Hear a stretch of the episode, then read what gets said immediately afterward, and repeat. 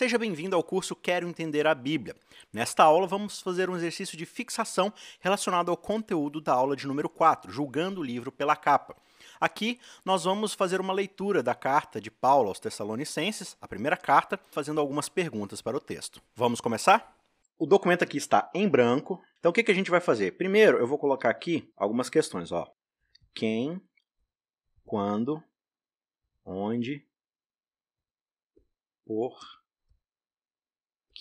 o quem vai ser amarelo, o quando a gente vai pintar de, pode ser rosinha aqui, um vermelhinho bem clarinho, o onde a gente vai pintar de verdineo e o porquê a gente vai pintar de azulzinho, tá? Então eu vou deixar essas quatro cores aqui, porque elas vão ajudar a gente na hora de fazer a leitura do texto bíblico. Eu vou abrir aqui a nossa Bíblia. Eu utilizo esse site aqui, ó, bible.com, bible Aqui tem muita versão, é bem legal. Primeira carta de Paulo aos Tessalonicenses. Eu vou utilizar aqui a NVI, que é uma versão muito boa, muito equilibrada, a qualidade dela em termos de adaptação ali de contemporâneo com, com fidelidade é, é bem equilibrada e vai ajudar um pouco a gente aqui nessa leitura em conjunto, tá bom? Nova versão internacional em português. Então eu vou copiar aqui esse primeiro capítulo, vou colá-lo aqui no Google Docs então, gente, agora a gente vai ler juntos. Vocês já leram em casa, eu espero, eu imagino, né? Porque eu passei esse exercício aí no começo da semana. Então, agora a gente vai fazer uma leitura de forma atentiva, de forma investigativa. Então, agora a gente não quer tirar conclusões precipitadas no texto, a gente quer levantar informações sobre o texto. Então, a gente vai começar a fazer uma leitura especulativa sem a interpretação final. A gente vai começar a fazer perguntas para o texto bíblico. E dentro dessas perguntas, a gente tem quem, quando, onde, porquê, e com isso tudo a gente consegue formar a percepção de qual é o tema, partindo da ideia de que o tema literário aqui é o que a gente já sabe. O que, que a gente já sabe aqui sobre o texto? Vamos dizer que eu já dei uma investigadinha. Então, a gente sabe que Paulo, quando ele escreve, ele escreve o quê? Ele escreve cartas. Então, a gente está diante de o quê? De uma epístola. Essa epístola é escrita para quem? O nome da epístola é Tessalonicense. Então, a gente já sabe que é Tessalônica. Então, a gente já tem meio que o onde aqui. A gente já sabe Tessalônica é o onde. Nem sempre vai, vai estar tão na cara assim. Mas aqui a gente já sabe que o onde é Tessalônica. Então a gente vai ver se o texto vai apresentar para a gente informações sobre onde é Tessalônica, alguma coisa sobre Tessalônica. Se não, depois a gente investiga mais em coisas adjacentes, coisas externas à, à Bíblia, certo? Primeiro verso. Paulo, Silvano e Timóteo. Aqui a gente já tem quem? A igreja dos Tessalonicenses. Então vamos lá. O quem já está aqui diante de nós. Paulo, Silvano e Timóteo. O quem é amarelinho, certo? Então a gente já vai grifar de amarelo aqui. Só que tem uma questão. Eu meio que já sei quem é Paulo. Eu, Isaac, no caso. Né? Eu imagino que a maioria de vocês sabe. Talvez alguém não saiba, mas no exercício aqui vamos dizer que todo mundo já sabe quem é Paulo. Só que esse tal de Silvano aqui, eu não faço ideia de quem é Silvano. Então o que eu vou fazer? Eu vou, eu vou deixar grifado aqui, porque eu quero saber depois quem é esse tal de Silvano. Eu vou até. Ó, ó que legal esse doc aqui, ó. Eu vou marcar aqui. Então, com o mouse, eu selecionei a palavra Silvano. Aí não sei se vocês estão vendo aqui, ó. Esse maisinho aqui em cima, ó. Tem um maisinho aqui onde apareceu esse negócio em preto. A gente tem aqui os, as coisinhas de cor tal, aí tem essa caixinha de fala aqui com mais. Ou Ctrl Alt M. Então, marquei aqui essa palavrinha, eu vou aqui nesse maisinho, cliquei, olha o que, que ele vai fazer. Aqui do lado, ele vai criar uma caixinha para eu poder colocar uma pergunta. Então, eu escrevo aqui, quem é Silvano? Eu não sei quem é Silvano, eu preciso pesquisar depois. Eu já sei quem é Timóteo, Timóteo é aquele jovenzinho que sai com ele, mas se eu não sei também eu posso escrever, quem é Timóteo? Não sei, eu quero saber. Então, confirmei aqui, cliquei em comentário, aí fica aqui do lado para mim a gente já tem um quem aqui, ó, Paulo, Silvano e Timóteo, a igreja dos Tessalonicenses. Então, Tessalônica, a gente já tem aqui igreja dos Tessalonicenses. Então a gente já sabe onde, Tessalônica. Então a gente marca aqui, Tessalônica, tal. Em Deus Pai e no Senhor Jesus Cristo. A vocês, graça e paz da parte de Deus e de nosso Senhor Jesus Cristo. Isso daqui ajuda a gente a identificar que é o formato inicial de uma epístola. As cartas sempre começam com esse tipo de introdução. Então a gente já sabe mais ou menos que o estilo literário vai ser esse. Aqui a gente tem um subtítulo, que a gente vai ignorar solenemente, mas você pode utilizar também, não tem problema nenhum, sabendo que isso aqui não está no texto original, tá? Essa parte negrita aqui que algumas bíblias têm, ação de graças pela fé e pelo exemplo dos Tessalonicenses. O editor do texto bíblico colocou para te ajudar a saber do que, que o cara vai falar. Então é só uma guia, mas você não pode tomar isso daqui como já um texto inspirado, certo? Então a gente já sacou quem escreveu, na verdade, não foi só Paulo que escreveu esse texto, foi Paulo, Silvano e Timóteo, os três. Por que isso? Não sei, mas é o que está escrito aqui. A igreja de Tessalônica iniciando essa carta. Verso 2. Sempre damos graças a Deus por todos vocês, mencionando-os em nossas orações. Então você percebe que ele está falando no plural, confirmando quem é que escreveu, os três. Lembramos continuamente diante de nosso Deus e Pai o que vocês têm demonstrado: o trabalho que resulta da fé, o esforço motivado pelo amor e a perseverança proveniente da esperança em nosso Senhor Jesus Cristo. Então ele começa a introdução da carta aqui, como ele costuma fazer com as suas igrejas, falando assim, de forma incentivadora, reconhecendo as virtudes, né? Então vocês trabalham um trabalho que resulta da fé, motivados pelo amor, na perseverança. Então ele começa a dar um pouco da percepção que ele tem do quem. Então aqui a gente começa a ter também um pouco de informação sobre esse quem, sobre essa parte amarela. A gente começa a perceber um pouco qual é a percepção que o próprio Paulo tem de quem está lendo. Eu não vou marcar aqui, mas a gente já começa a perceber um pouco. Verso 4. Sabemos, irmãos amados de Deus, que ele os escolheu porque o nosso evangelho não chegou a vocês somente em palavra, mas também em poder no Espírito Santo e em plena convicção. Poxa, peraí, ele falou que o evangelho não chegou somente em palavra. O que isso quer dizer? Quer dizer que ele não pregou o evangelho para eles? Eu vou marcar isso aqui porque o nosso evangelho não chegou a vocês somente em palavra. Como a gente já tem aqui amarelo, vermelhinho claro, verde azul, eu vou marcar trechos que eu não entendi direito com laranjinha, pode ser, um, um lilazinho aqui, ó. Vamos mudar esse daqui? Vamos colocar laranja. Beleza. Então, quando é laranja.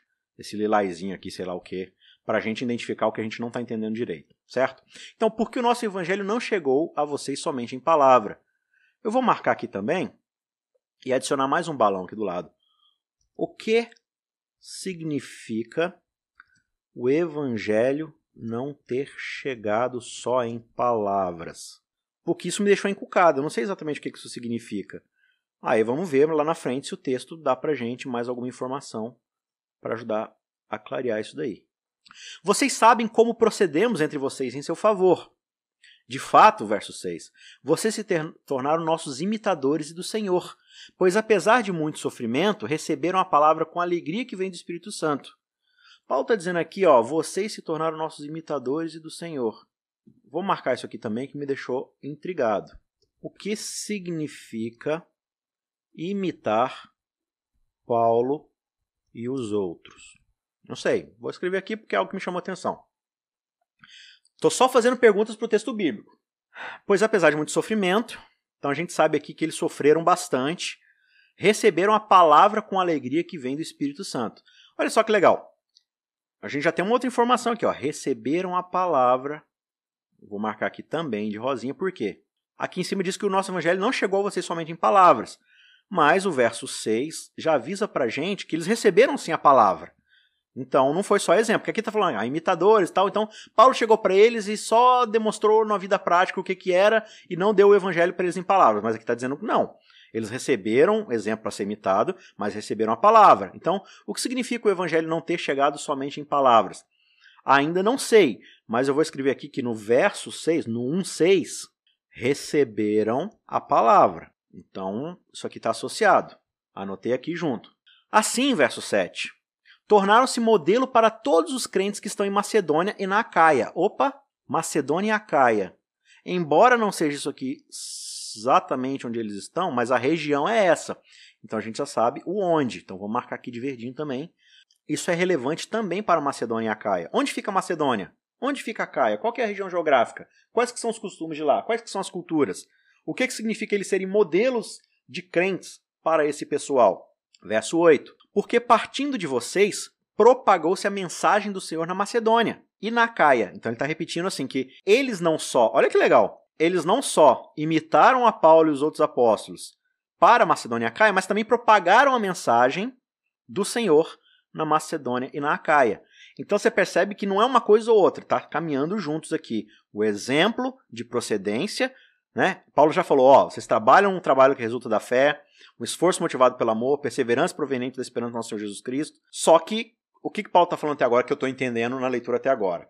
Eu estou entendendo que a palavra que Paulo deu para eles não só transformou a vida deles, como mudou o procedimento de vida deles também. De forma que agora, não só eles estão dando um bom exemplo para outros cristãos em volta da região de Tessalônica, né, que é Macedônia e Caia, mas eles estão propagando a mesma mensagem que os transformou. Não somente isso, mas também por toda parte tornou-se conhecida a fé que vocês têm em Deus. O resultado é que não temos necessidade de dizer mais nada sobre isso. Então, em relação a essa questão da propagação do evangelho, Paulo sente que esse não é o objetivo dele. Olha o que a gente entendeu aqui. Então a gente sabe que porquê é o azulzinho. Então isso aqui ajuda a gente a entender um pouco do porquê, só que ao contrário. Não temos necessidade de dizer mais nada sobre isso.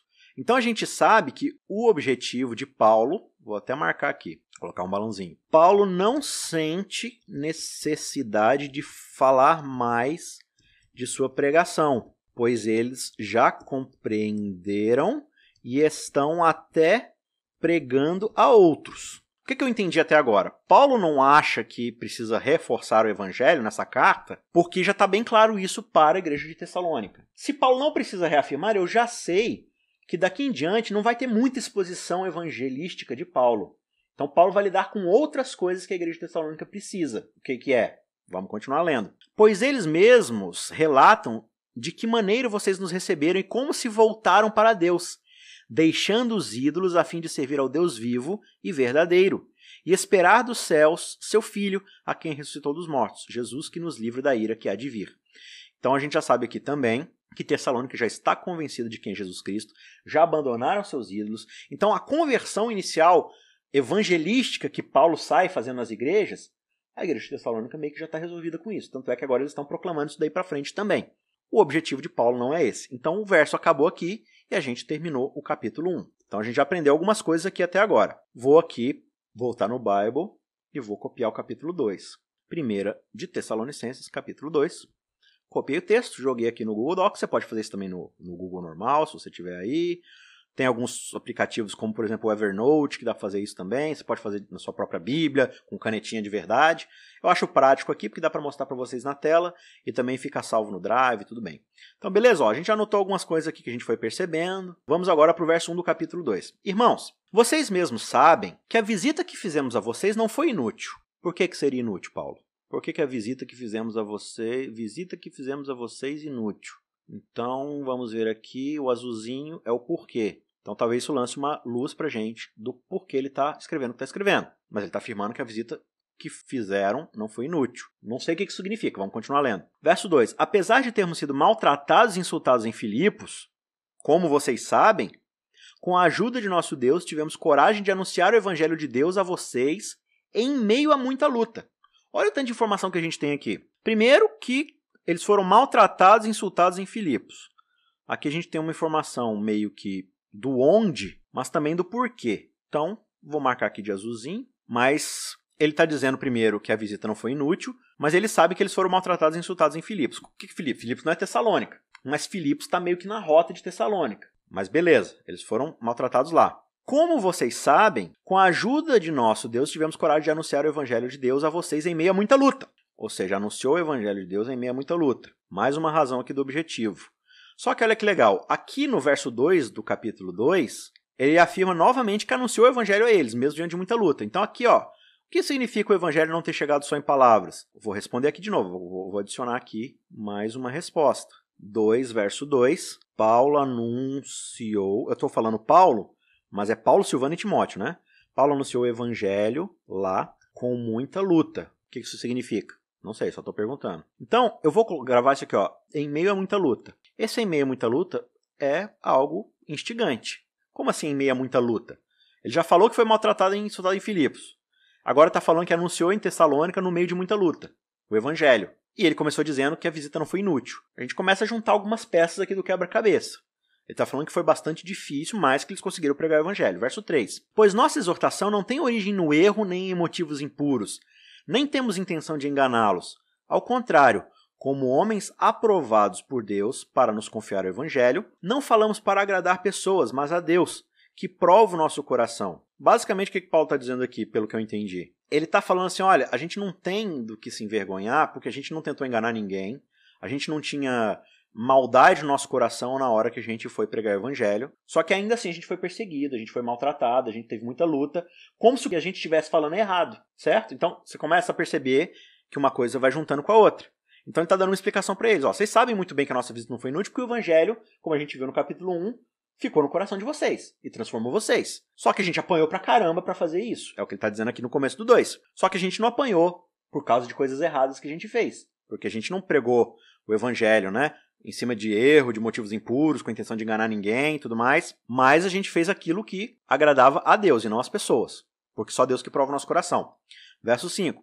Vocês bem sabem que a nossa palavra nunca foi de bajulação nem de pretexto para a ganância. Deus é nossa testemunha. Nem buscamos reconhecimento humano, quer de vocês, quer de outros. Então ele segue dizendo aqui para a gente, ou ele segue dizendo aqui para a igreja de Tessalônica, que, de novo, todas as intenções que eles tiveram lá foram pelo bem da própria Tessalônica, que eles elogiaram no começo, que eles falaram que estão muito bem, que receberam, que foram transformados, que estão pregando. Então Paulo está confirmando aqui, pelo que eu entendi até agora, assim, Paulo teve dificuldade para pregar o evangelho lá. Isso está meio que subentendido até agora. Ele apanhou em Filipos e, pelo jeito, Tessalônica não foi tão fácil.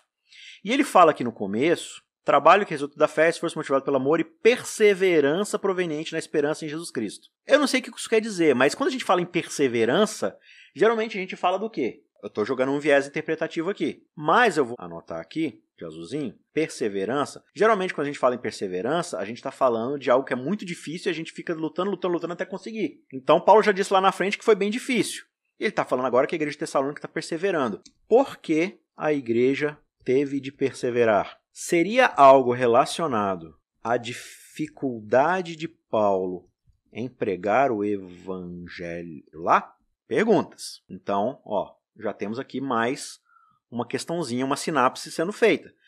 O que isso pode significar? De novo, estamos especulando aqui.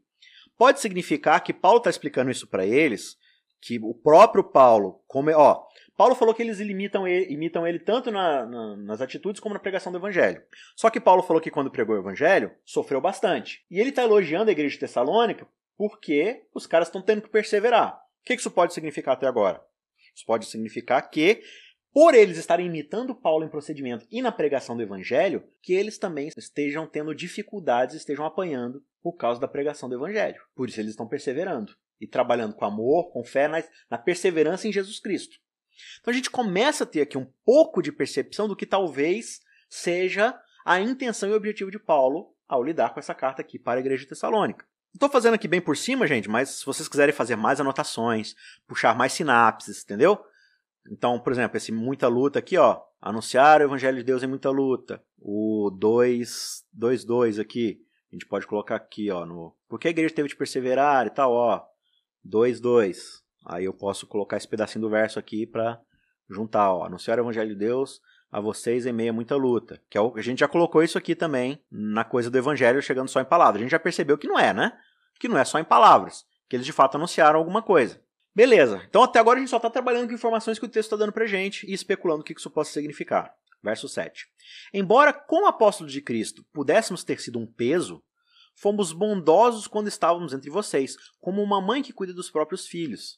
Sentindo assim tanta afeição, decidimos dar a vocês não somente o Evangelho de Deus, mas também a nossa própria vida, porque vocês se tornaram muito amados por nós. Então, Paulo está falando: olha, gente, foi bastante difícil, foi sofrido, mas a gente pregou o Evangelho para vocês, porque assim, se dependesse da nossa própria vida ir para o ralo, a gente daria a nossa própria vida, não tem problema. Porque nossa intenção era abençoar vocês, porque a gente ama vocês. Então Paulo também pode estar falando isso para continuar incentivando eles a que também deem suas próprias vidas pelos crentes de Macedônia, de Acaia, já que eles estão imitando Paulo. Então você começa a perceber aqui um, um argumento cíclico se juntando. Verso 9: Irmãos, certamente vocês se lembram do nosso trabalho esgotante da nossa fadiga Trabalhamos noite e dia para não sermos pesados a ninguém enquanto pregávamos o Evangelho de Deus a vocês. Então aqui ele está falando que eles estiveram lá, eles não dependeram de incentivos ou de, de coisa financeira, né? Isso somando com aquela informação que eles não estavam tentando enganar ninguém. Então, eles se financiaram lá sozinhos, trabalhando de noite, ficavam cansados e ainda assim continuavam pregando o evangelho sem reclamar. Então, isso pode se somar à ideia do que, que Paulo está esperando deles, ou está tentando encorajar a eles, ou simplesmente Paulo está explicando o amor que ele sente pelos de Tessalônica. São informações. Verso 10. Tanto vocês como Deus são testemunhas de como nos portamos de maneira santa, justa e irrepreensível entre vocês, os que creem. Pois vocês sabem que tratamos cada um como um pai trata seus filhos, exortando, consolando e dando testemunho para que vocês vivam de maneira digna de Deus, que os chamou para o seu reino e glória. Então ele está falando aqui que o trabalho dele, em consonância, ó, verso 12, a gente pode colocar aqui o azulzinho, e voltar lá naquela ideia, ó, o que significa o evangelho não ter chegado só em palavras? Mais uma informação que a gente tem aqui, ó, 2, 12. Eles exortaram, consolaram, deram, deram testemunho. Então, sim, tem a questão do testemunho, mas houve palavra de exortação, houve palavra de consolo. Então, eles não simplesmente chegaram lá e ficaram sendo bonzinhos e tudo mais. Eles fizeram, deram um bom exemplo, deram um bom procedimento, mas exortaram, consolaram, deram testemunho. Por que, que ele está falando isso? E por que, que ele falou lá? Não sei, mas pode ser, pode ser, estou especulando grandemente aqui. Talvez algum pensamento na cabeça da igreja de Tessalônica, de alguns membros, esteja assim: olha, eu sou cristão, mas eu estou perseguido pelo que eu falo. Eu estou sendo perseguido pelo evangelho, pelas palavras do evangelho. Será que se eu for só uma boa pessoa, me comportando bem, não dando problema para ninguém, trabalhando, mas sem precisar ficar falando do evangelho e tudo mais, aí as pessoas não vão me perseguir, eu vou continuar acreditando no que eu acredito e talvez eu possa ter uma vida mais confortável aqui sem ser perseguido. Pode ser isso. Aí pode ser que Paulo esteja respondendo. De novo, eu não sei, eu estou especulando aqui, na leitura que eu fiz até agora. Pode ser que Paulo está falando assim: Gente, quando a gente foi aí, a gente deu bom exemplo, a gente deu bom testemunho, a gente não enganou ninguém, a gente trabalhou para se sustentar, mas a gente anunciou o evangelho, a gente exortou, a gente conselou, a gente é, deu testemunho, mesmo diante de muita perseguição, diante de muita dificuldade. E talvez Paulo esteja falando isso para incentivá-los a continuar fazendo o mesmo, a não ficar pensando, não, se eu for só uma boa pessoa, todo mundo vai saber que eu sou cristão, sem eu precisar ficar anunciando o evangelho que trouxe tanta perseguição a Paulo e está trazendo perseguição a nós. Talvez eu não precise anunciar, Paulo está reforçando, não, eu anunciei, eu falei, eu estava disposto a dar minha própria vida para poder passar essa mensagem para vocês. Então talvez Paulo esteja tentando fazer isso, esteja tentando incentivá-los. 13. Também agradecemos a Deus sem cessar o fato de que ao receberem de nossa parte a palavra de Deus, olha só, gente, de novo, receberem de nossa parte a palavra de Deus. Não vou nem colocar lá em cima, porque eu acho que a gente já tem evidência suficiente para saber que quando Paulo disse que não chegou só em palavra, não quer dizer que ele não anunciou o evangelho e ficou só dando Bom exemplo. Ele está falando o tempo todo aqui várias vezes. Exortamos, receberam nossa palavra, anunciamos o evangelho diante de dificuldade. Então eu acho que já meio ficou claro essa parte aqui. Vocês a aceitaram não como palavra de homens, mas conforme verdadeiramente é, como a palavra de Deus que atua com eficácia em vocês, os que creem. Palavra de Deus que atua com eficácia em vocês que creem. Isso talvez corrobore um pouco a tese que eu coloquei até agora, de novo, gente, eu não li comentário, eu não li nada, eu deixei para fazer esse exercício com vocês aqui ao vivo, tá? Sem viés nenhum de interpretação. Então eu tô lendo junto com vocês e tentando juntar as peças junto com vocês aqui. Então, de novo, ó, palavra de Deus que atua com eficácia em vocês. De novo, Paulo está fazendo o quê? Ele está mostrando para a igreja de Tessalônica, que me parece aqui, o valor da mensagem que eles receberam que não é simplesmente a palavra deles de homens, como ele diz aqui, ó, não como palavra de homens, mas a palavra de Deus que atua com eficácia nos que creem. Ou seja, o que vocês têm aí para compartilhar não é algo que vem de ser humano, é algo precioso, é a palavra de Deus. Porque vocês, irmãos, tornaram-se imitadores da igreja de Deus em Cristo Jesus que estão na Judéia. Como é que eles fizeram isso? Não sei. Mas aqui está dizendo que eles tornaram-se imitadores das igrejas de Deus em Cristo Jesus que estão na Judéia, ou seja, as igrejas lá de Jerusalém. Lá em cima ele já falou para gente, se vocês lembram, aqui ó, vocês se tornaram, verso 6, nossos imitadores do Senhor. O que significa imitar Paulo e os outros? Lá embaixo, capítulo 2, eu não vi o verso, mas depois a gente anota se quiser. No capítulo 2, ele diz que eles imitam as igrejas da Judéia. Então a gente tem aqui uma dica para essa pergunta. O que significa imitar Paulo e os outros? Vamos ler mais aqui para descobrir? Vocês sofreram da parte dos seus próprios conterrâneos as mesmas coisas que aquelas igrejas sofreram da parte dos judeus que mataram o Senhor Jesus e os profetas e também nos perseguiram. Eles desagradam a Deus e são hostis a todos, esforçando-se para nos impedir que falemos aos gentios e estes sejam salvos. Dessa forma, continuam acumulando seus pecados, sobre eles finalmente veio a ira. Olha só que tanto de informação que a gente recebeu aqui agora sobre essa pergunta. Tornaram-se imitadores da igreja de Jesus Cristo na Judéia. Como? Vocês sofreram da parte dos seus próprios conterrâneos as mesmas coisas que aquelas igrejas sofreram. Então, como é que eles estão imitando a igreja da Judéia? Sofrendo da parte dos conterrâneos as mesmas coisas que aquelas igrejas sofreram. Então, eles estão imitando Paulo porque Paulo pregou o evangelho debaixo de muito sofrimento. E agora, como igreja, eles estão imitando a igreja da Judéia por causa que eles estão sendo perseguidos pelos seus próprios conterrâneos. O que confirma de novo a nossa tese. Qual tese? De que eles estão pregando o evangelho, mas estão sofrendo e talvez possa estar querendo desistir. E Paulo está encorajando-os a perceber que essa palavra é uma palavra de Deus, portanto eles devem resistir. Que o próprio Paulo estava disposto a dar a vida, por isso eles devem resistir, certo? Então eles imitaram Paulo, que continua imitando, e eles estão imitando a igreja. Então, ó, sofreram da parte dos seus próprios conterrâneos. Isso aqui é o 2,14. Aí a gente volta lá, que significa que imitar Paulo e os outros. Aqui, ó. 2,14, acho que era o 14, né? Sofreram da parte dos seus próprios conterrâneos. Então, ó, a gente fez perguntas e a gente está colocando respostas que o próprio texto está dando pra gente. Então aqui a gente já percebeu isso, que de fato eles estão sofrendo, eles estão sendo perseguidos, assim como Paulo teve dificuldade. Verso 17. Nós, porém, irmãos, privados da companhia de vocês por breve tempo, então ele está falando aqui que está distante deles. Em pessoa, mas não no coração, ou seja, estou longe de vocês geograficamente, mas meu coração está o tempo todo com vocês, esforçamos-nos ainda mais para vê-los pessoalmente, pela saudade que temos de vocês. Então Paulo está querendo muito visitá-los, está com saudade deles. Por quê? Porque está longe. Quisemos visitá-los. Eu mesmo, Paulo, o quis, e não apenas uma vez, mas duas. Satanás, porém, nos impediu. Pois quem é a nossa esperança, alegria ou coroa em quem nos gloriamos perante o Senhor Jesus na sua vinda? Não são vocês? De fato, vocês são a nossa glória e a nossa alegria. Se tiver alguma coisa aqui que salta aos seus olhos, você pode marcar, mas por enquanto, para o que eu estou vendo até aqui, beleza, é um complemento. Tudo aqui é importante, a gente não dá para marcar tudo também. A gente está buscando dicas e coisas que chamam a nossa atenção. Talvez você possa marcar aqui que Satanás impediu de vir. Por que, que ele impediu? O que, que aconteceu? Aconteceu alguma coisa? Não sei, talvez você queira saber mais sobre isso, aí você pode vir aqui marcar para saber mais informação. Né?